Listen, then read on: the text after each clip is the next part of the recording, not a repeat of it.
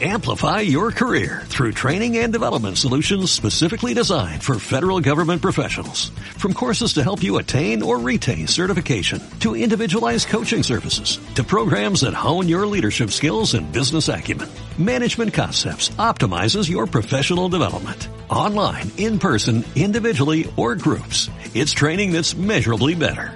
Learn more at managementconcepts.com. That's managementconcepts.com. Un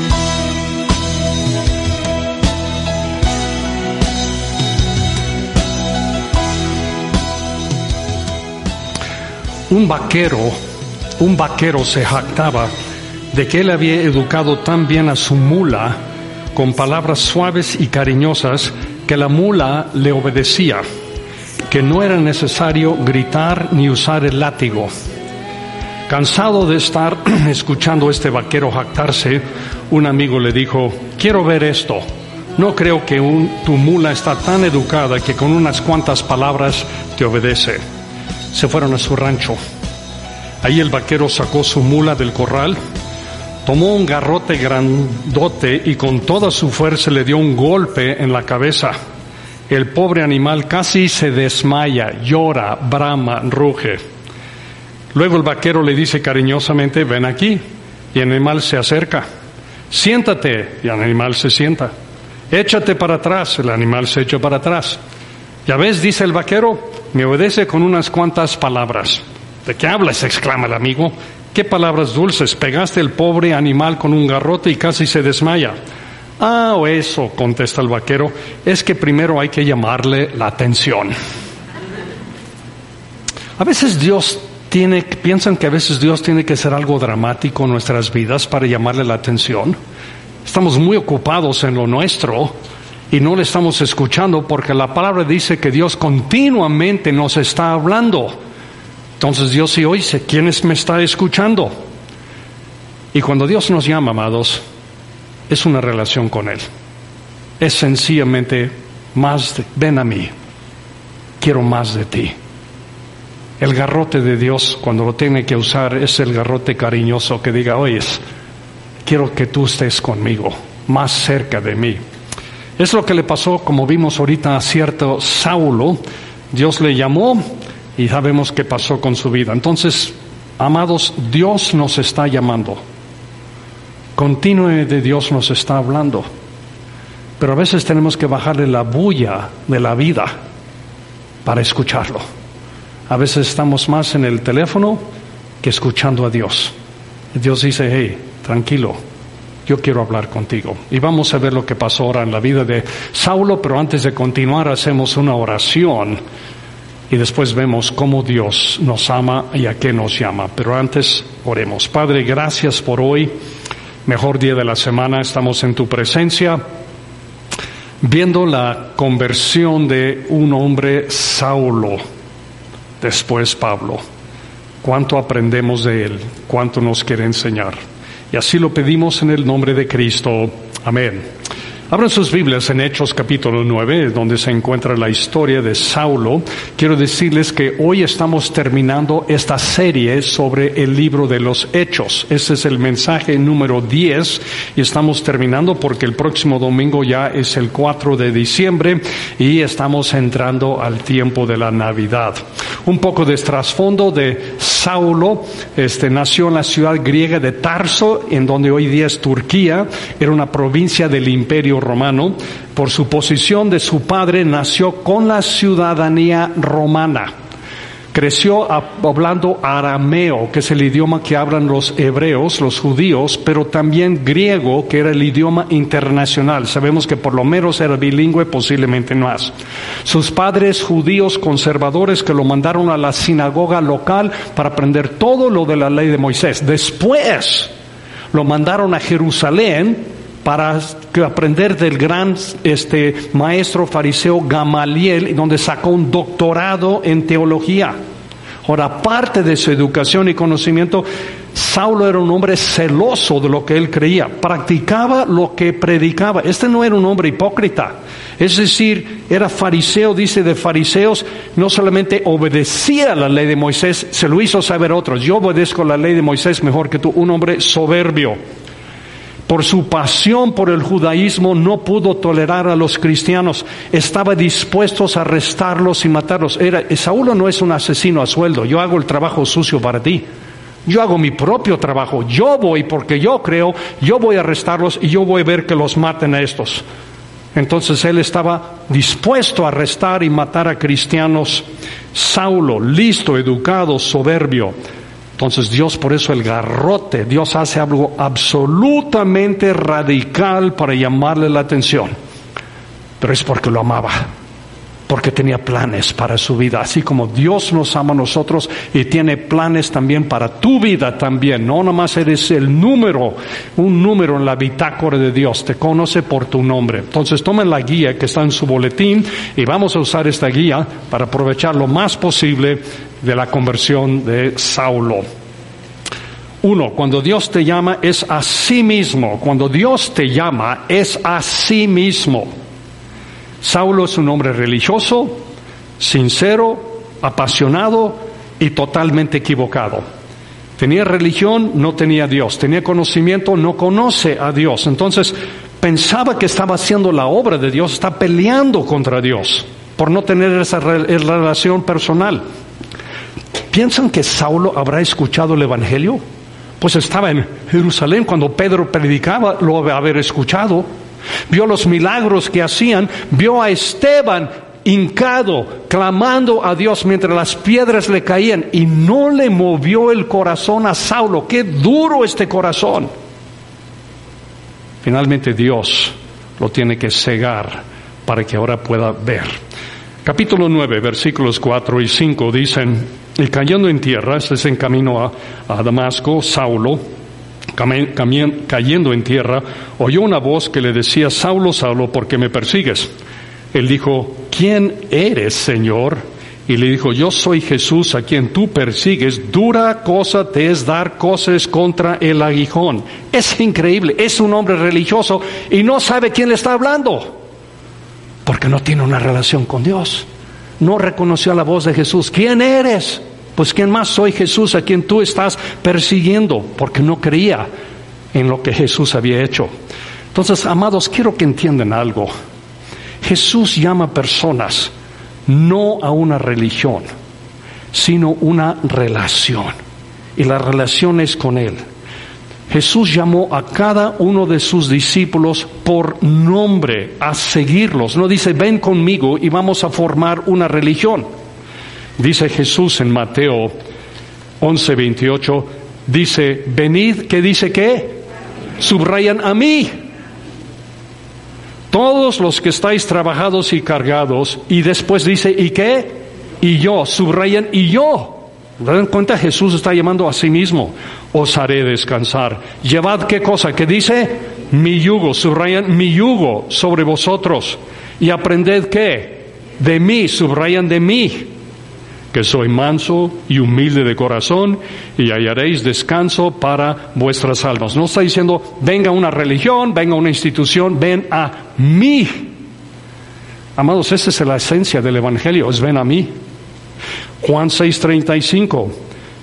Yo, vamos conmigo, yo soy el pan de vida, el que a mí viene nunca tendrá hambre, el que come de mí nunca tendrá hambre. Yo soy el pan, yo soy, subrayan, yo soy. Subrayan donde dice, a mí viene. De subrayan donde dice, de mí. Juan 6:37, si alguien tiene, si alguno tiene sed, venga que dice que a mí y beba, venga a mí, subrayan eso, venga a mí y beba. Entonces, en ningún momento Jesús está diciendo, venga alguna religión, ni la propia iglesia puede satisfacer. Finalmente es Cristo, amados. Pero Saulo pensaba que la religión lo salvaba. Y por eso cuando escucha la voz, Saulo, Saulo, ¿quién eres, Señor? Y noten que lo llamó por nombre. ¡Ey, tú el asesino! ¡Ey, tú fariseo! ¡Ey, tú en camino a Damasco! Pudo haber dicho eso. ¡Ey, tú de la camisa amarilla! Saulo, Saulo, porque el llamamiento de Dios, amado, siempre es personal. Te conoce tu primer nombre, tu segundo nombre y todos tus apellidos, y de tus padres y tus abuelos y hasta atrás, porque te llama por nombre, es personal. Y cuando Saulo entendió que estaba persiguiendo a Jesús y no un movimiento, se da cuenta, ¿sabes qué? Es Cristo. Mira, amados, cuando hay resistencia contra uno, no es una es resistencia contra Cristo. Si tú estás viviendo para Cristo, espera resistencia. Vendrá la resistencia. Satanás no quiere que sigas a Cristo. Y si lo estás siguiendo, quiero que seas un discípulo débil, paralizado, tibio, tirado en el camino. Y no vamos a hacer eso. Por eso nos reunimos. Yo los animo a ustedes, ustedes me animan a mí. Vamos juntos en el camino, ¿entendemos esto? Vamos juntos, en el, todos nos debilitamos, todos nos cansamos, cosas nos desaniman. Vamos juntos en el camino para llegar. Puse aquí que sin Cristo no hay salvación. No es cambiar religión, es abandonar religión. Salvación no es por las obras, sino por la obra de Cristo en la cruz por nosotros. Me encanta cuando Pablo años después escribe su carta a los filipenses y él está en la cárcel. vamos conmigo leyendo pero cuántas cosas eran para mi ganancia, las he estimado como pérdida por amor de Cristo, a fin de conocerle y el poder de su resurrección y la participación de sus padecimientos, llegando a ser semejante a él en su muerte. Amados, cuando Dios llama, te está llamando por nombre y te está llamando una relación personal con él. Eso es, el llamamiento de Dios a Saulo era personal, a mí Saulo. Segundo, cuando Dios te llama es a cambiar. Cuando Dios te llama es a cambiar. Ahora, según las normas de la sociedad, Saulo lo tenía todo.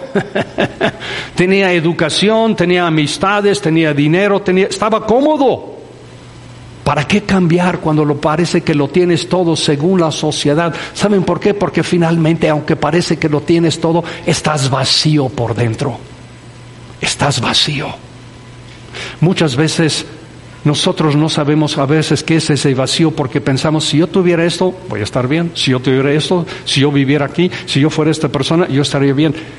Y te das cuenta que la gente que parece que lo tienen todo, vidas vacías, se suicidan, depresión, todas las cosas que le pasan, no tienes que llegar a eso. Años después, Pablo dice en Filipenses este, 3, 4 y días voy a estar comenzar leyendo, dice, si algún, alguien pudiera confiar en sus propios esfuerzos, ese sería yo.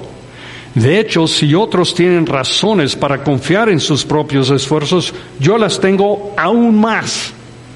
Fui circuncidado cuando tenía ocho días de vida. Soy un ciudadano de Israel de pura cepa y miembro de la tribu de Benjamín, un verdadero hebreo como no ha habido otro. Fui miembro de los fariseos, quien exigen la obediencia más estricta a la ley judía. Era tan fanático que perseguía con crueldad a la iglesia y en cuanto a la justicia obedecía la ley al pie de la letra. ¿Para qué cambiar cuando lo tienes todo? Cuando posiblemente estás cómodo, cuando sientes que estás haciendo la obra de Dios, aunque estás totalmente equivocado. Y Saulo tenía muchos años viviendo de esta forma. Probablemente su padre pensaba así, su abuelo pensaba así. Pero tiene este encuentro con Cristo y le tumba todo, y especialmente su soberbia, porque una de las cosas que nos impide poder creer y aprender es soberbia, es que yo ya sé, no me pueden enseñar, yo voy bien, yo estoy bien. Siete, antes creía que esas cosas eran valiosas, pero ahora considero que no tienen ningún valor debido a lo que Cristo ha hecho. Así es, todo lo demás no vale nada. Cuando se le compara con el infinito valor de conocer a Cristo Jesús, mi Señor. Vamos conmigo.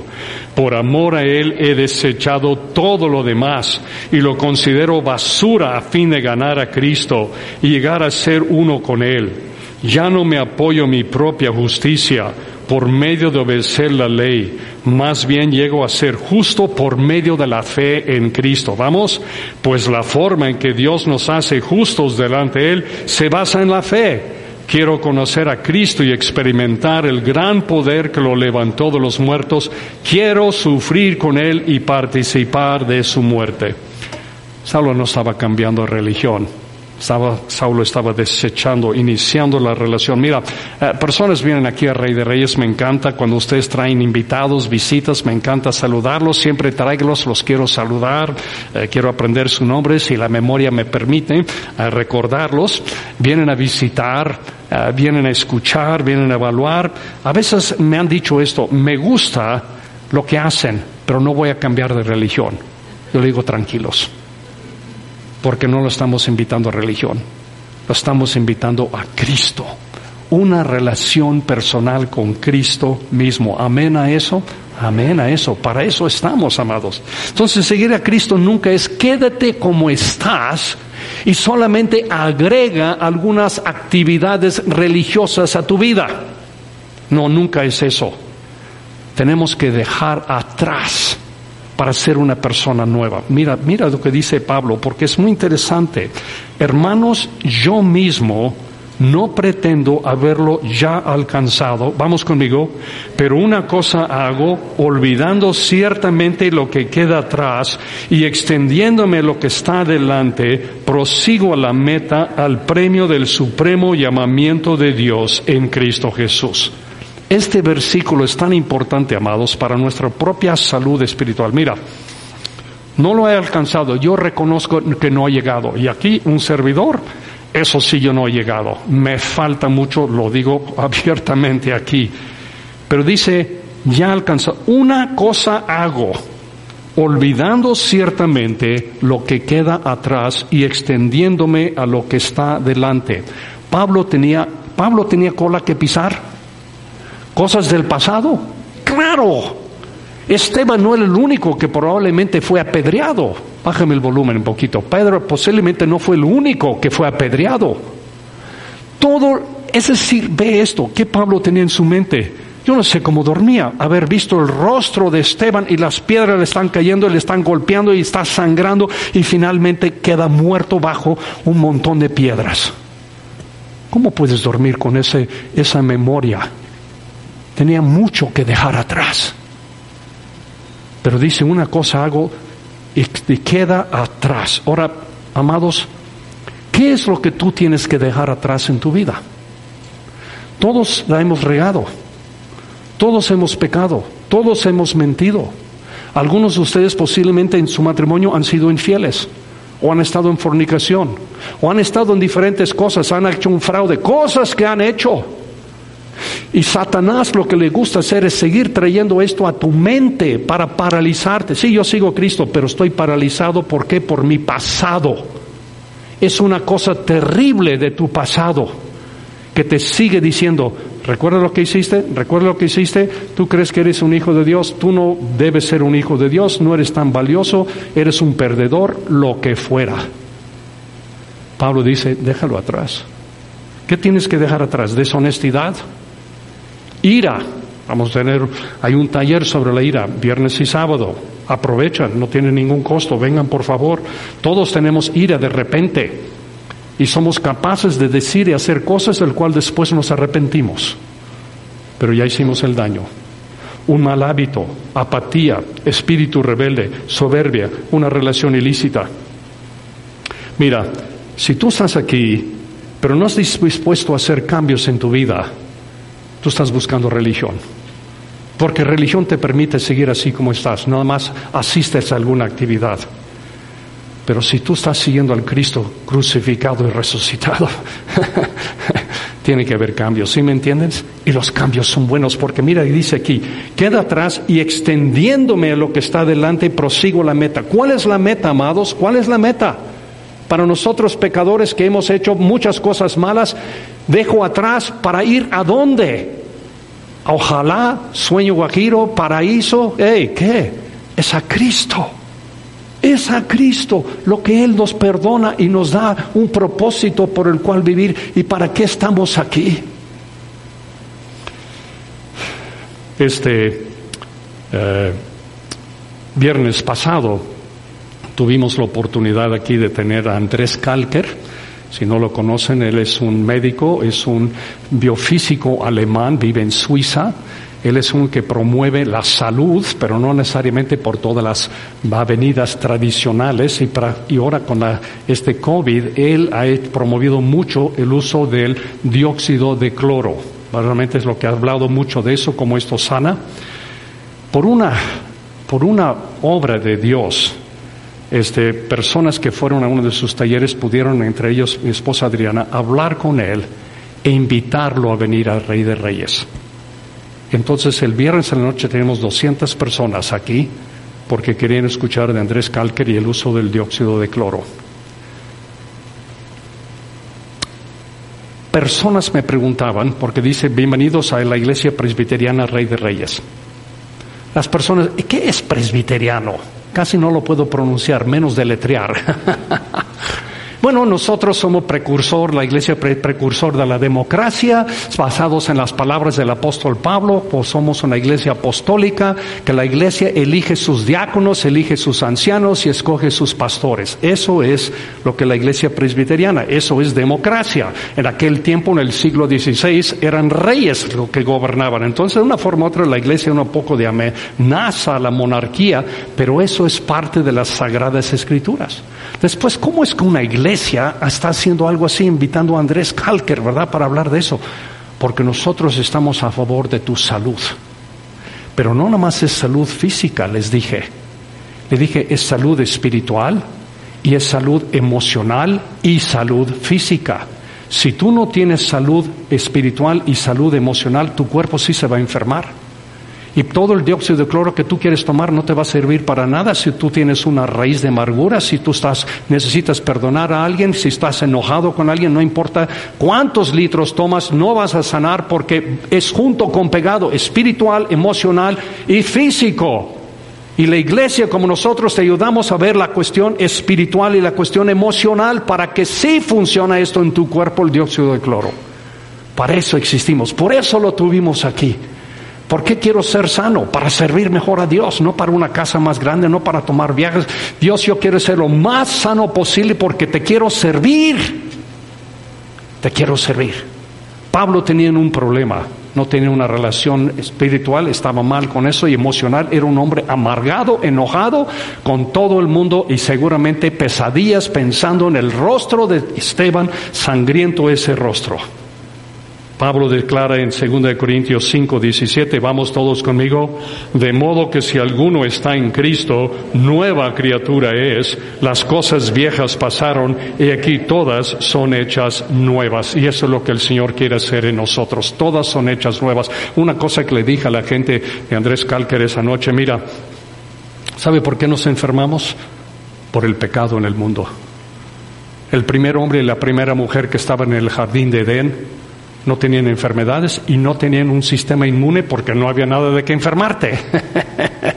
Pero cuando ellos desobedecieron a Dios, se rompió la relación con Dios. Cuando ellos desobedecieron a Dios, se rompió también su relación con sí mismo, porque por primera vez en la historia de la humanidad el hombre comienza a hacer preguntas existenciales. ¿Quién soy? ¿Por qué estoy aquí? ¿Cuál es mi propósito? Cuando estaban bien con Dios, no tenían que hacer esas preguntas. Tenían ya después un problema con el prójimo. La tercera relación que se rompió es la, relación con el prójimo, que en este caso era Eva, su prójimo más cercano. Se estaban ya culpando, echando la bolita, ¿quién es? Y después la cuarta relación que se rompió es la relación con el cosmos. El mundo se volvió peligroso, la serpiente te quiere picar, el león te quiere comer, y eso no era antes. Y por eso estamos como estamos, le dije a las personas. No interés cuando vino Andrés Kalker, sí era para promover eso, pero para que nosotros le dijéramos a ellos, mira, finalmente no importa cuánto dióxido de cloro tomas, te vas a morir. Llegas a los 90, 100, pero todavía te mueres. ¿Y después qué? El dióxido de cloro no te va a dar la vida eterna, pero Cristo sí.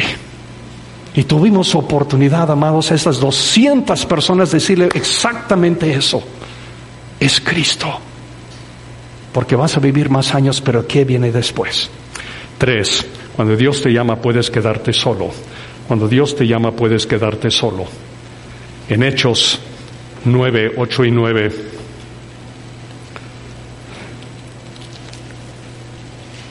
Entonces Saulo se levantó de tierra y abriendo los ojos no veía a nadie, así que llevándolo por la mano le metieron en Damasco, donde estuvo tres días sin ver y no comió ni bebió. Ahora, yo imagino que los, él se levantó de la tierra, dice que todos vieron la luz, pero no escucharon la voz, los que venían con él, ¿verdad? Su escolta, los soldados, los demás que venían con No venía solo, ¿eh? Porque vas a arrestar a gente.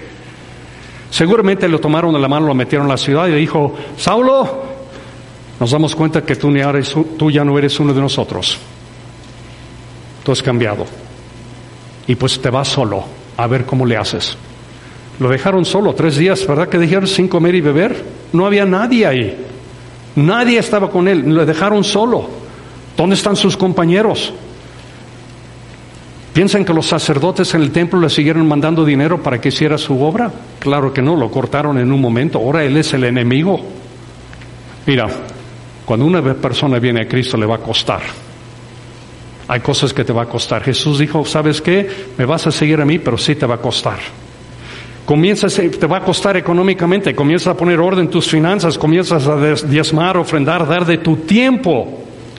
Mira, gracias a todos ustedes que diezman fielmente, ofrendan, porque tenemos este campus. Tú la mayoría de ustedes vinieron en auto, su auto está ya en el estacionamiento. Yo creo que tienen la seguridad que cuando salen de aquí el auto todavía va a estar ahí, ¿verdad? Y si no arranca, te pasamos corriente. Tú no tienes, la dejé en la calle, quién sabe lo que le va a pasar. Cuando vivimos en antiguas instalaciones, Gabriel denunció, tenemos dos policías en bicicleta circulando cuadras porque se, todos se estacionaban a cuadras de la iglesia. No tengo que tener ese problema aquí. Gracias Dios por este campus, gracias por lo que ustedes dan. En tiempo después, Saulo, Pablo, se dedicó a coser tiendas para así apoyarse económicamente. Y cuando tú vienes a Cristo puedes quedarte solo, tu familia te puede criticar, te pueden abandonar. Cristo tiene ese efecto. ¿Estás o no estás con Cristo? Pero no vas a ser abandonado. Dios te va a poner nuevos amigos, nueva familia en tu camino y somos la familia de Dios. 10 y 11 versículos y había entonces en Damasco un discípulo llamado Ananías, a quien el Señor dijo en visión, Ananías, y él respondió, heme aquí, Señor. Él sí reconoció la voz. Y el Señor le dijo, levántate y ve la calle que se llama derecha y busca en casa de Judas a uno llamado Saulo de Tarso, porque aquí él ora. Y ha visto en visión a un varón llamado Ananías que entra y le pone las manos encima para que recobre la vista. ¿Y cuál fue la reacción de Ananías? A ver, Señor, ¿no has leído el periódico? Porque en todo Damasco se sabe quién es Saulo y a qué ha venido. Saulo no era una persona anónima. Todos sabían quién era Saulo y a qué es lo que venían, y los que eran cristianos temblaban. Es cuando los nazis entraban a una aldea. ¿Quién son los judíos? ¿O quién es la resistencia? Porque aquí los vamos a arrestar. Eso es lo que está pasando aquí. Entonces 17 dice, fue entonces Ananías y entró en la casa y poniendo sobre las manos dijo, hermano, hermano, ya ves, Saulo, no enemigo Saulo, hermano Saulo, el Señor Jesús que te apareció en camino por donde venías, me ha enviado para que recibas la vista y seas lleno del Espíritu Santo. Y al momento le cayeron de los ojos como escamas y recibió al instante la vista y levantándose fue bautizado. Oró por Saulo, Platicó con Saulo, bautizó a Saulo, se le cayeron las escamas, antes no veía, ahora sí veía. Y regresa a Jerusalén y dice el versículo 26, cuando llegó a Jerusalén, 26, 9, 26, trataba de juntarse con los discípulos, pero todos le tenían miedo, no creyendo que fuese discípulo. Entonces, ¿quién? Entonces Bernabé, tomándole, lo trajo a los apóstoles y les contó cómo Saulo había visto en el camino al Señor, el cual le había hablado y cómo en Damasco había hablado valerosamente en el nombre de Jesús y estaba con ellos en Jerusalén y entraba y salías. Gracias por Bernabé. Gracias que Dios puso este hombre para dirigirlo. Yo supongo que ha habido posiblemente un Bernabé en tu vida, alguien que te anima, que exhorta, que te llama, debes o debes ser un Bernabé, que anima a otras. Mira, Yo ustedes aquí, aunque con la cara media tapada, eh, me doy cuenta a veces si vienes triste, desanimado. Yo a veces vengo un poco triste o desanimado, algo. Nosotros estamos para animarte. No estoy diciendo suerte, ojalá, échale ganas. Esas son todas las palabras huecas. Nuestro apoyo es en las cosas de Dios. ¿Entendemos eso? Es en las cosas del Señor. Cree en el Señor, confía en el Señor. La paz de Dios sea sobre ti. Y cuatro, cuando Dios te llama, este, cuando Dios te llama es a una vida de servicio, es una vida de servicio. Versículos 20 a 22. Enseguida predicaba Cristo en las sinagogas diciendo que este era el Hijo de Dios. Y todos los que lo oían, toda la ciudad, Damasco, estaban atónitos. ¿No es este al que asolaba en Jerusalén los que invocaban, invocaban este nombre y a eso vino acá para llevarlos presos ante los principales sacerdotes? Pero Saulo mucho más se esforzaba y confundía a los judíos que moraban en Damasco, demostrando que Jesús era el Cristo. Yo espero que tú has tenido oportunidad de decirle a alguien de Cristo. Tú debes decirle a alguien de Cristo.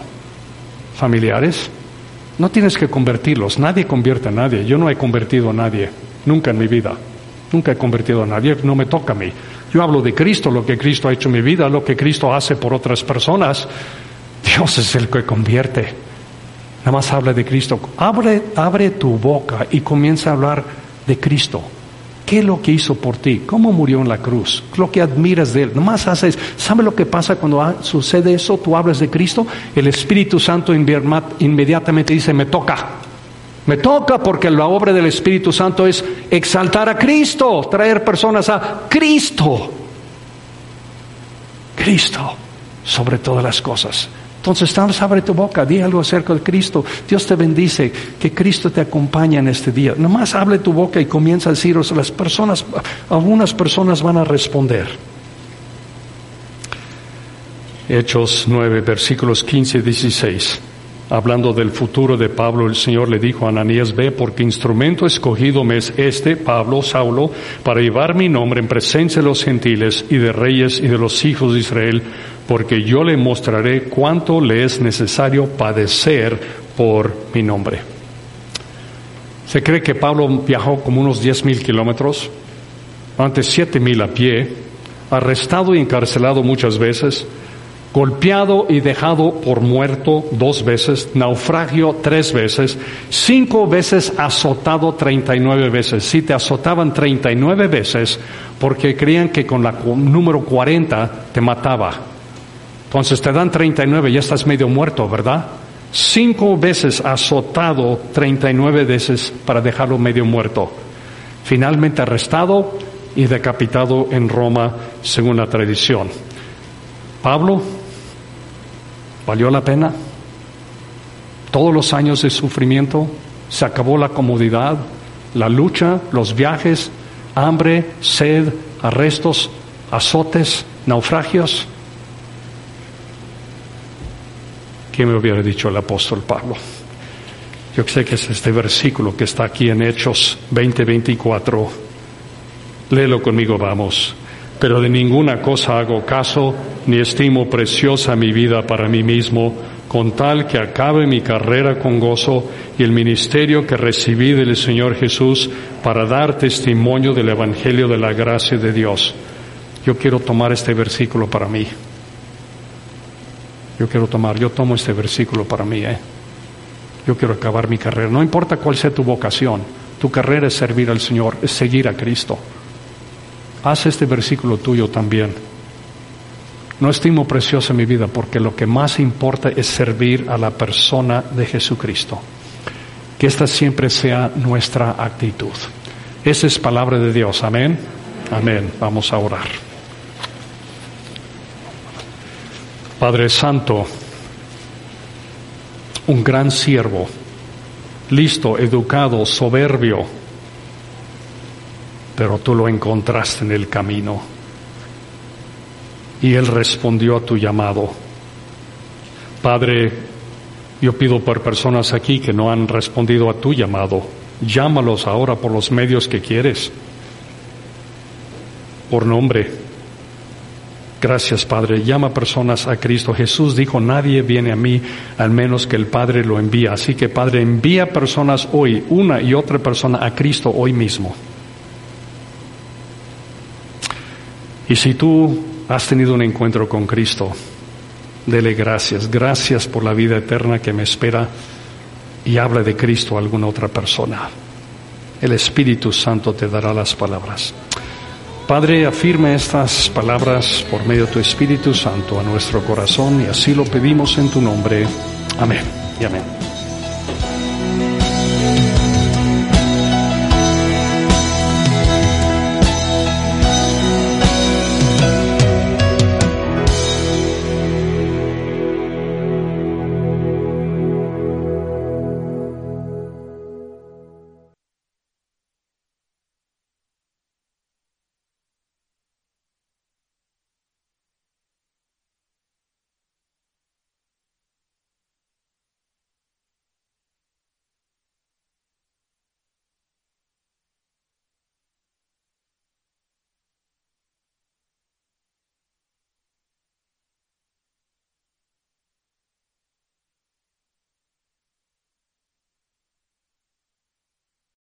Amplify your career through training and development solutions specifically designed for federal government professionals. From courses to help you attain or retain certification, to individualized coaching services, to programs that hone your leadership skills and business acumen, Management Concepts optimizes your professional development. Online, in person, individually, or groups. It's training that's measurably better.